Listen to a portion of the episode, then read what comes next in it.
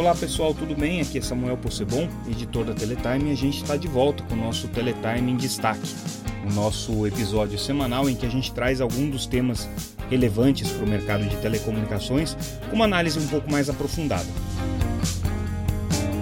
E na edição de hoje a gente vai falar sobre crowdsourcing na atividade regulatória.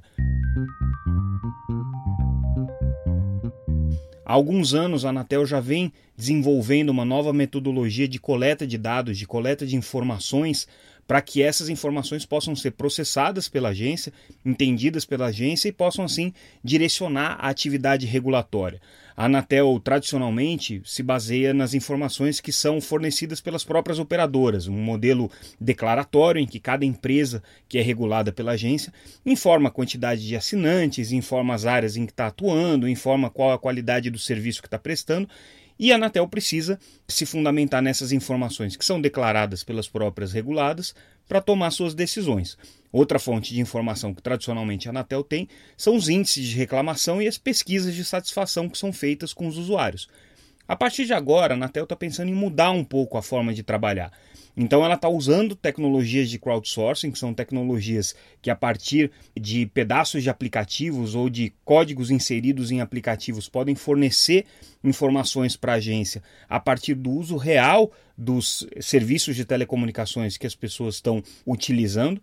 E esse banco de dados coletado diretamente da rede, diretamente do uso dos aplicativos, é que vai fundamentar o trabalho da agência. Já existem algumas parcerias que a Anatel celebrou no começo desse ano com algumas empresas que fazem coleta de dados por crowdsourcing. A agência possivelmente vai contratar também provedores que ofereçam para a agência essas informações de uma maneira mais customizada, e tudo isso está sendo utilizado já em diferentes pontos da regulamentação da agência. Já começa a ver sinalização de onde que isso vai ser utilizado, onde não vai ser utilizado. E para conversar sobre esse assunto, a gente convidou o Humberto Ponte Silva, que é chefe da assessoria técnica da Anatel e hoje é a pessoa que coordena o trabalho de inteligência da agência em relação a crowdsourcing. Então acompanhe agora a conversa que a gente teve com o Humberto. O que, que você me apontaria hoje de iniciativas da Anatel que utilizam crowdsourcing, Humberto? Esclarecendo inicialmente o, o que é o tal do crowdsourcing, que algumas pessoas confundem aí com crowdfunding, financiamento coletivo, etc. O crowdsourcing, na verdade, é tentar o se utilizar das informações de diversas fontes para um determinado fim. E aqui, no nosso caso, é tentar melhorar a nossa regulação do setor de telecom. Então, para isso, a Anatel celebrou alguns acordos de cooperação técnica, sem contrapartida financeira, com algumas empresas específicas do setor, visando o quê? O intercâmbio de informações, acesso a algumas bases de dados e estudos para subsídio de avaliações de desempenho da infraestrutura de telefonia móvel e de banda larga fixa. Essas empresas credenciadas, então, elas fornecem os dados coletados por medições fim a fim sobre o serviço. Além disso, a aferição da qualidade de banda larga do novo regulamento de qualidade de serviços de telecomunicações, o RQual, vai contar com medições geradas pelo aplicativo da EAQ, os dados que são produzidos ali, eles vão ser considerados para a definição dos níveis do selo de qualidade das prestadoras, que vão variar de A a E para divulgação aos consumidores. Como a gente tem alguns produtos hoje, é, a parte de eletricidade, que você olha o ar-condicionado, a geladeira, diversos é, utensílios aí que você tem em casa, tem um selinho lá que mostra o nível de eficiência energética do equipamento. E aí, avança um pouco mais, e esse é um projeto que a gente tem apostado muito, que a gente firmou um acordo com o Banco Interamericano de Desenvolvimento, o BID, para mapear a demanda de banda larga e estimar os custos de conectividade no país. Esse estudo está em andamento e é, a gente pode considerar o maior mapeamento digital já feito no Brasil, com diversas fontes, inclusive crowdsourcing para mapeamento da infraestrutura no território brasileiro e identificação de áreas sem cobertura, seja de banda larga fixa ou móvel.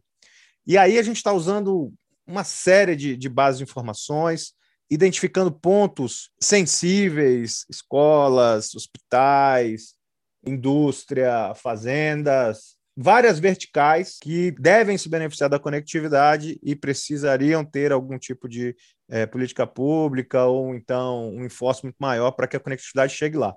O nome dessa plataforma que está sendo desenvolvida e vai ficar pública, será é, destinado ao público em geral, ela chama Crowdsourcing for Digital Connectivity in Brazil, C2DB. Então, acho que, em re grande resumo, seriam essas principais. A gente usa também análise de sentimento, e aí envolvendo crowdsourcing, para identificar possíveis problemas maciços. A assessoria parlamentar de comunicação, ela faz esse mapeamento, a gente tem algumas ferramentas que fazem esse, essa leitura de Twitter, Facebook, etc., para identificar problemas de grandes proporções para o setor de telecomunicações, e isso é reportado diretamente ao conselho diretor por meio de alguns reportes que a gente já tem de alertas aqui dentro da casa. Só para a gente entender, porque normalmente no trabalho de regulação, a Anatel não tem acesso ao controle das redes de telecomunicações. Ela tem os dados que ela tem, são dados que são reportados pelas operadoras, em que elas dizem: olha, em tal cidade temos tal rede, temos tal disponibilidade de infraestrutura, tais serviços em funcionamento. Mas a Anatel não consegue ter aquilo em tempo real, não tem essa medição em tempo real hoje, né, com as ferramentas tradicionais de regulação. É isso? Perfeito o crowdsourcing ele traz mais uma camada. É, é, o que eu chamo do double check ou triple check que a gente pode fazer tanto nas informações que são enviadas e são estáticas, como você falou, congeladas aí no tempo, como também ampliar o nível de informação que a gente tem sobre determinado tema. Eu acho que é aí o grande diferencial do crowdsourcing, porque ele consegue, às vezes, é, mostrar algo que a gente nem está vendo. Uma experiência do usuário que está acessando um vídeo em uma plataforma específica, por exemplo. Algo que a gente não tem controle hoje. A gente sabe, ah, tem, o nível de serviço é esse, a satisfação da pesquisa está mostrando é essa, o número de reclamações de determinada prestadora em determinada região é esse, mas eu não sei qual é a dor do usuário lá na ponta. Que o cara não está conseguindo ver a série dele ou não está conseguindo fazer uma videochamada como a gente está fazendo agora. Muitas vezes você não tem sequer informação se naquela localidade existe um, um serviço de banda larga sendo prestado, né? Talvez Perfeito. as pessoas não tenham muita clareza disso, mas é, nem todas as operadoras são obrigadas a reportar esses dados para a Anatel. Então, há casos de cidades em que existem provedores de banda larga e que a Anatel não tem ciência ou não tem nenhum tipo de controle de que o serviço está sendo prestado naquela localidade, não é isso? Perfeito. A gente tem aí uma base com mais de 16 mil autorizados de banda larga fixa. A parte de telefonia móvel é um pouco mais controlada, porque é um pouco menor, então fica mais fácil de você ter um, um enforcement maior. Mas, de fato, sobre essa banda, a parte de banda larga fixa, a gente tem registros aí de aproximadamente 3.500 a 4.000, isso varia mês a mês, a gente faz essa coleta e tenta estimular por meio das associações e criando rankings, mostrando que é importante você estar aqui na Anatel, seja para participar de um, uma licitação pública que vai ocorrer em determinado município e a, a prefeitura vai olhar lá no site da Anatel. Você não está no site da Anatel, você não tem acesso no meu município. E às vezes a, a prestadora perde por não ter informação oficial dentro das plataformas de governo. E a gente faz novamente, encarecidamente, tenta fazer esse trabalho de formiguinha, de melhorar as bases mas o crowdsourcing vai, de fato, trazer um nível, mais um layer de conformidade e acrescentar mais qualidade aos dados que a casa tem. E que tipo de informação que você consegue coletar? Você consegue, por exemplo, saber se aquele usuário está conectado com uma rede 4G ou Wi-Fi? Você consegue saber se ele tem uma rede de fibra ou se não é uma rede de fibra, se é uma rede compartilhada de Wi-Fi, por exemplo? Você consegue saber a velocidade dele, que serviços ele está navegando? Que tipo de dados que vocês têm com esse tipo de ferramenta? Bom, a gama de, de dados é enorme. Assim, eu não consigo te precisar todos, mas vamos lá: os, os grandes dados, identificação de áreas cobertas e não cobertas, tipo de tecnologia, frequência utilizada, e aqui esse é um ponto importantíssimo que vai servir aí como principal subsídio, um dos principais subsídios para mercado secundário. Isso aqui é, é importantíssimo fazer esse destaque benchmark internacional, fazer comparação de como a gente está frente a outros países, tecnologias utilizadas, desempenho das prestadoras, informação sobre a qualidade do serviço, uso do espectro em si, por uma granularidade que hoje a gente ainda não tem, presença das prestadoras de pequeno porte, MVNOs, identificação de aspectos relacionados à experiência do usuário, como eu estava te falando, vídeo chamada, streaming, e outros aplicativos, como completude de chamadas do Uber, por exemplo, tentou pedir transporte, não conseguiu, quantas vezes você fez, quantas vezes você não fez, e aí quais eram as redes disponíveis, homing, é, assim, são inúmeras as possibilidades com essa parte de crowdsourcing. Essas ferramentas que vocês estão utilizando, você, mencionou que uma parte delas é por, esse, por meio dessa parceria, que é esse acordo que vocês fizeram com elas para ter alguns tipos de informação. Tem alguma coisa específica que vocês vão contratar com uma demanda específica? Não, nós vamos estar em tais aplicativos, vamos ter os nossos, não sei se chamam cookies, mas eu não sei exatamente como é que você coloca esses códigos é, para medir isso. Dentro de aplicativos de redes sociais, de aplicativos de streaming, vocês vão determinar isso ou, ou são as ferramentas que vão fornecer o que elas já tiverem disponível hoje no mercado? É, nesse primeiro momento a gente está naquela fase de maturação ainda da ferramenta, dos diversos usos que eles poderão ter ainda para casa. Então, entendendo qual é a gama de, de informações e como a gente consegue utilizar, e a gente já teve algumas reuniões internas também com as superintendências para entender qual é a demanda que eles têm relacionada a esse tipo de dado, em especial a parte de relacionamento com o consumidor, fiscalização, controle de obrigação e uso do recurso escasso aí com da SOR, eu acho que são as principais áreas envolvidas nesse tema e eles já apresentaram alguns projetos pilotos onde a gente vai entender como usar esse recurso. Num segundo momento, é claro, a gente pode partir para essa estratégia de ir diretamente aos aplicativos e tentar criar APIs para puxar essa informação de uma forma mais é, direta da fonte, como essas empresas fazem e têm esses acordos de parcerias com esses aplicativos, para ter a informação da origem. Mas, como a gente já tem isso consolidado, nesse primeiro momento a gente achou mais interessante, fácil é, mais prático e eficaz utilizar essas plataformas para, no segundo momento, partir para uma estratégia, se for o caso, de coleta direta em aplicativos. Esse modelo de regulação usando ferramentas de crowdsourcing hoje é uma coisa comum em outros reguladores, em outros lugares do mundo. Como é que, como é que a Anatel fica em relação aos seus pares aí internacionais na utilização desse tipo de ferramenta? Japão 2012 eu fui fazer um curso pela JICA, que é um organismo internacional do Japão para a cooperação entre países. Em 2012, a JICA já se utilizava, o governo japonês já se utilizava de crowdsourcing, claro, numa versão bem é, reduzida, mas ele já se utilizava desses dados, em especial para a questão de prevenção de desastres, de, de, incidentes, terremotos, maremotos, esses incidentes que assim, eles concentram 23% desse tipo de desastres aí naturais.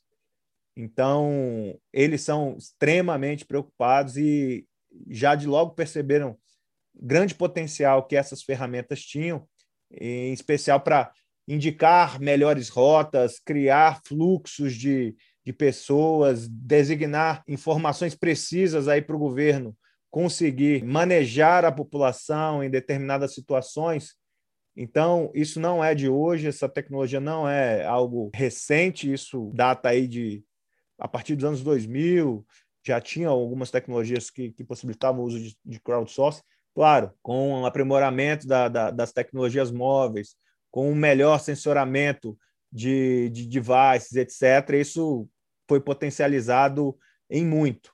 Temos aí o nosso regulador irmão de Portugal, é, a Anacom, se utilizando também para entender melhor a qualidade do serviço. Conversava ontem com o conselheiro Sandro, da Anacom, sobre essa parte de crowdsourcing, e eles colocaram que assim eles também estão aprendendo na prática, botando projetos pilotos para rodar.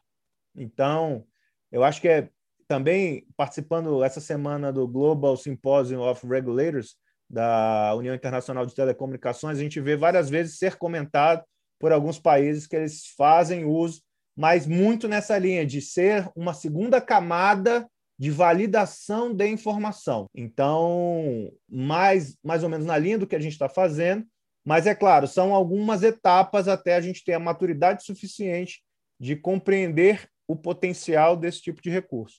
O Open Data é algo muito vasto que tem diversas aplicações aí no, no, no é, dos e, reguladores. E esse, e esse trabalho de fazer uma regulação baseada em dados possivelmente vai demandar da Anatel a necessidade de se estruturar para isso, né? Hoje a Anatel ela depois de muito tempo, ela passou a ter uma rotina de informações ao mercado com relação à realidade dos serviços, né? Então, enfim, a gente que durante muitos anos fez o Atlas Brasileiro de Telecomunicações sabia como era difícil consolidar todas essas informações. Agora vocês finalmente têm um dashboard com esse tipo de, de detalhamento, mas isso é, assim, praticamente é o primeiro soluço quando você está falando de regulação baseada em dados, né? Vocês estão se estruturando para isso? O que a Anatel está fazendo nesse sentido? Primeiro passo foi a questão da governança.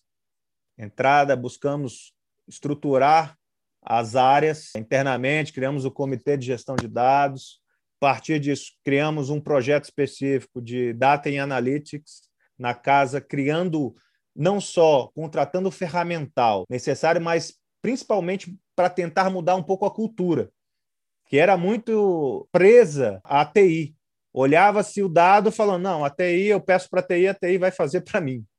E é exatamente o contrário que é necessário. A gente conseguiu, por meio de várias capacitações, por vários treinamentos, por vários motivadores, e a CG Dados, na minha visão, é um dos, desses diferenciais, porque reúne todas as superintendências, todas as assessorias da casa, e ali se discute quais são as principais informações da casa, o que, que precisa ser feito para melhorar, aonde está o gargalo, sistema. Então, a nossa TI está sentada lá do lado, já recebe as críticas, já aponta possíveis soluções.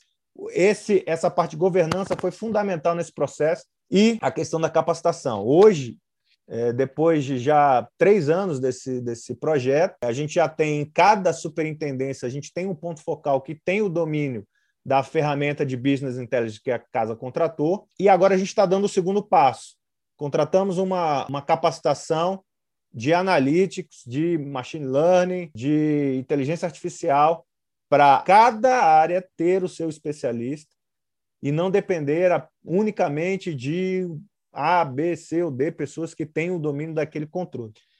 Além disso, ferramentas, e aqui eu posso citar algumas, não só de dessa parte de analytics e de consolidação de dados, mas também o que está por trás aí capacidade de processamento, toda a parte de, de consolidação e extração desses dados. Então, você precisa ter o controle e o domínio das ferramentas para que a gente possa chegar no nível que a gente quer.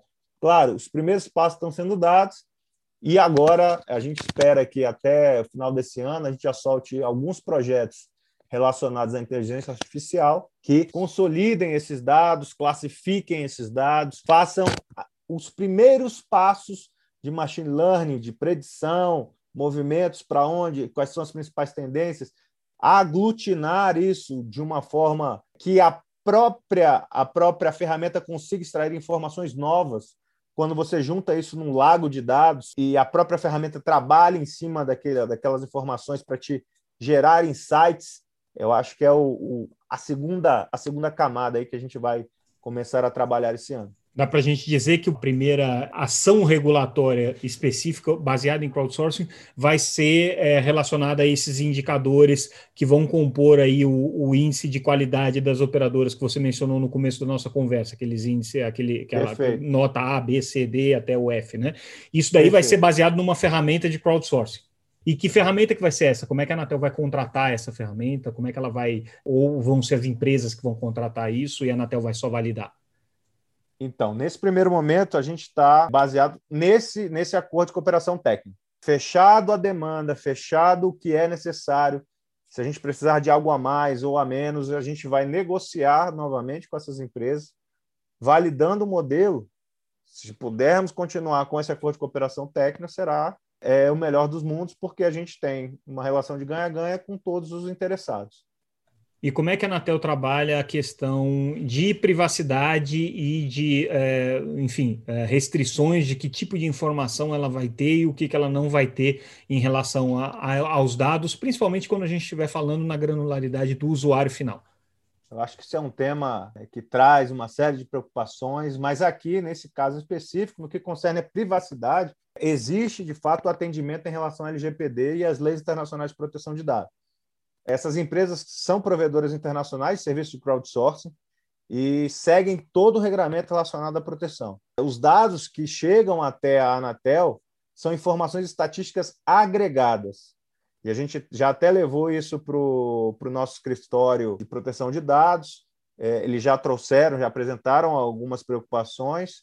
E, frente ao que foi demonstrado por essas empresas, que têm uma atuação internacional, a gente não viu nenhum óbice, nenhum tipo de afetação à LGPD, nem às leis internacionais. Então, como eles, esses dados são agregados, e a gente não tem a identificação ali do usuário, nem possibilita qualquer tipo de identificação pessoal, a gente não vê nenhum tipo de restrição. Então, obviamente, esse tipo de ferramenta não vai servir para atender demandas específicas do usuário, tipo ah, um usuário que reclama que não está conseguindo utilizar serviços de streaming na sua banda larga. Né? Não, a Anatel não vai conseguir, através dessas ferramentas, verificar esse tipo de coisa. Não é o foco o uso dessas ferramentas para isso. É uma, uma aventura aí que a Anatel tem pela frente, conseguir dominar esse mundo de dados, né? Mas acho que aparentemente muda completamente a forma de regular e o tipo de informação que a Anatel tem para regular, né? Acho que é, essa é a promessa e a perspectiva do uso do crowdsourcing pela atividade regulatória, né? É, eu acho que o modelo está mudando, né? A gente já a gente não pode ter mais um modelo de gestão tradicional baseada no físico. A gente tem que ter um modelo de gestão baseado no digital. Se a gente tem recurso, a gente tem uma forma nova de trabalhar, por que não explorar toda essa potencialidade? A gente não pode ficar mais carimbo e assinatura de um protocolo, né? Isso aí a gente já conseguiu evoluir bastante com SEI, e agora a gente precisa também mudar a gestão da, da, da regulação sobre esses novos processos digitais, informação que traga, e não só aqui no, no, nessa questão específica, mas também evoluir um pouco mais melhorar o nosso processo de contribuição.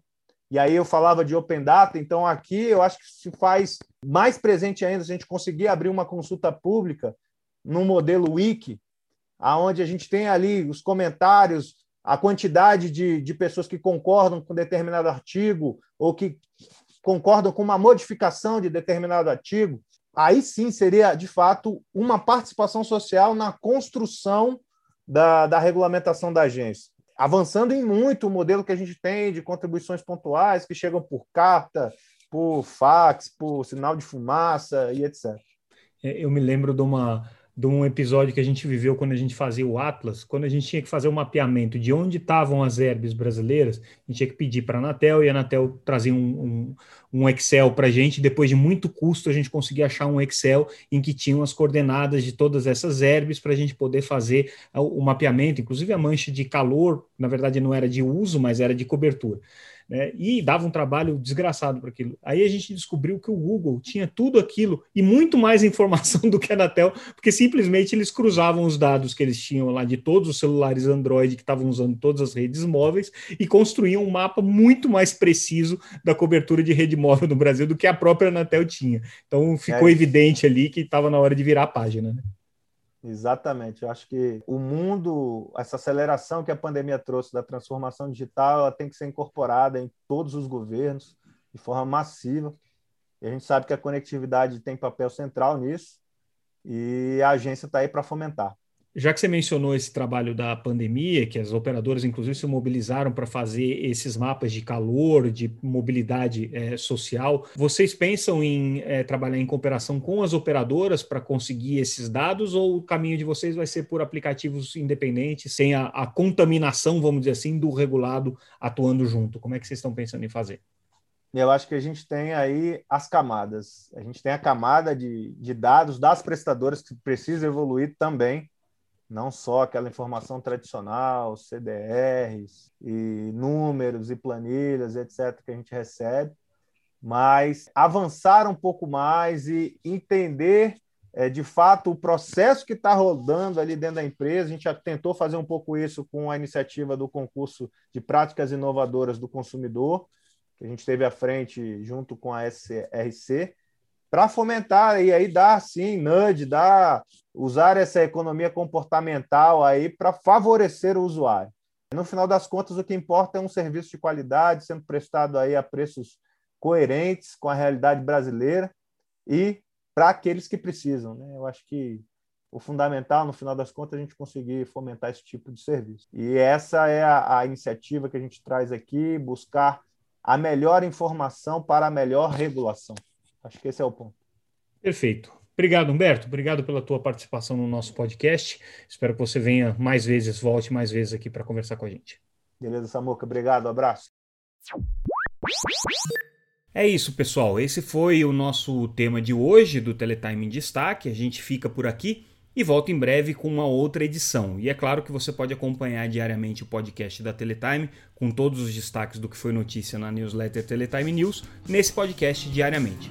Ficamos por aqui. Até mais, pessoal.